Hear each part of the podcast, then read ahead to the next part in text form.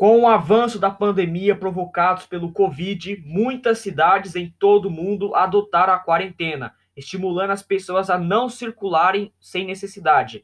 A queda na, na, movimentação nas grandes cidades causou efeitos no meio ambiente. A poluição diminuiu, mais que o aumento foi os lixos hospitalares. Para as situações correspondentes, a geração de resíduos hospitalares em unidades de atendimento à saúde as orientações são bem específicas. Os resíduos devem ser acondicionados em sacos vermelhos que devem ser substituídos quando atingirem dois terços de sua capacidade, ou pelo menos uma vez a cada 48 horas. Os sacos contendo tais resíduos devem ser objeto de coleta e transporte especializados para resíduos de serviço de saúde.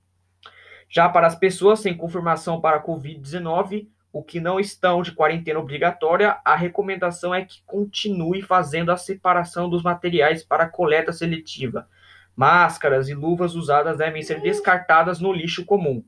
Manter acondicionamento dos resíduos. A forma adequada para que o trabalhador da limpeza urbana não tenha contato com nenhum material descartado. Apresentar os sacos para coleta nos dias e horários determinados em sua localidade. O fechamento de fábricas do comércio, além das restrições de viagem para lidar com a disseminação do vírus, resultou em redução nas emissões de poluente na atmosfera.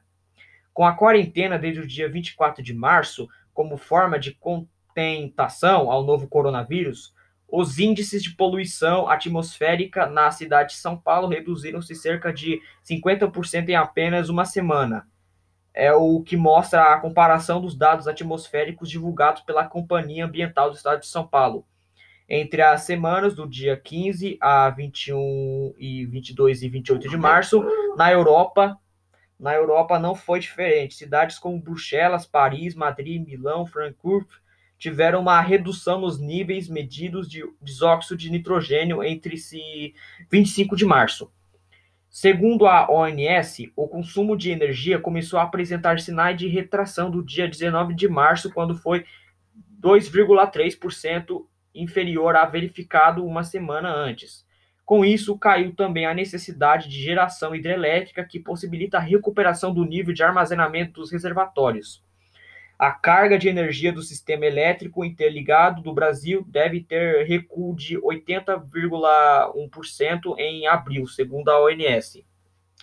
Na quinta, 1%, na quinta, 1 de março, as vendas em São Paulo foram 39% menores em Goiânia. Queda foi de 42,% em Porto Alegre, de 26% em Belo Horizonte, de 19% 9%.